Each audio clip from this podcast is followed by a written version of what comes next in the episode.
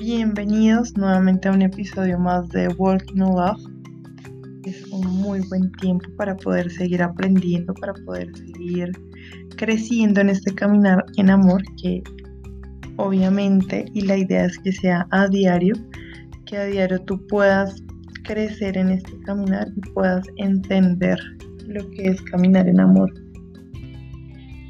Entonces, ouch. Bueno, me, dio acá un pequeño. Mm, ¿Te has preguntado cuál es tu prioridad número uno? Bueno, vamos a, a ver esto. Cuando comprendes que el amor como un fruto del Espíritu solamente crecerá en tu vida al permanecer en Jesús, tú serás más diligente en invertir tiempo en su presencia. Comenzarás a tener comunión con Dios todos los días y no solo los domingos. Te acercarás al Señor a diario siendo consciente de que la vida sobrenatural del amor solo proviene de una comunión constante con Él. La verdad e inquebrantable comunión, la verdadera e inquebrantable comunión con el Señor solo se produce al permanecer en comunión con Él durante todo el día. He descubierto que cuando aparto tiempo para enfocarme exclusivamente en Dios, puedo sintonizarme con facilidad en mis otras actividades. Si cada mañana me ocupo primero de mi unión con Jesús, me es más fácil mantener esa unión durante todo el día. Esto es muy importante, pues Jesús dijo, el quien no permanece en mí es desechado y se seca, como las ramas que se recogen, se arrojan al fuego y se queman. Juan 15, 6. La palabra secar significa marchitarse, perder o causar pérdida de energía, fuerza o frescura. Al cortar una rama de la vid, esta empieza a morir. No importa qué tan cerca esté de la vid, si no está unida a la vid, no habrá vida que sustente esta rama. La savia de la vid no fluirá hacia la rama.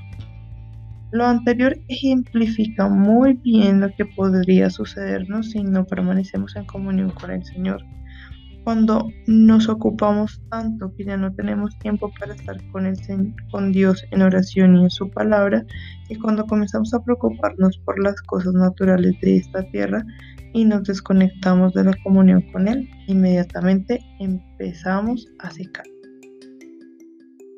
Acá hay algo súper clave que debes aprender y es que orar es hablar con Dios. Simplemente es abrir tu corazón, hablar con Dios y su palabra a través de la Biblia, Él te va a responder. Porque obviamente creo que tú quieres una respuesta de parte de Dios. Entonces en la Biblia vas a obtener esas respuestas. Y sigue diciendo acá, aún le pertenecemos a Dios, todavía tenemos su vida dentro de nosotros, pero su energía ya no está fluyendo a través nuestro. Por tanto, no podemos producir ningún fruto. Yo no quiero vivir de esa forma ni siquiera por un día. ¿Y tú? Alabado sea Dios, no tenemos que vivir así. Si nuestro tiempo con el Señor se vuelve nuestra prioridad número uno todos los días, produciremos el fruto en Él como resultado. No solo seremos bendecidos, sino también compartiremos la bendición con quienes nos rodean. Cuando ellos estén necesitados de amor, siempre lo encontrarán fluyendo a través de nosotros. Así que tu prioridad número uno es poder mostrar ese amor, poder tener una relación con Dios y poder mostrar ese amor para los otros. Te dejo el texto clave que dice, permanezcan en mí y yo permaneceré en ustedes. Así como ninguna rama puede dar fruto por sí misma, sino que tiene que permanecer en la vid, así tampoco ustedes pueden dar fruto si no permanecen en mí. Estas son palabras de Jesús y acá nos está viendo que es importante construir una relación con Él, mantenernos conectados a Él, que es la vida. Y esto lo encuentras en el Evangelio de Juan, en el capítulo 15, en el versículo 4.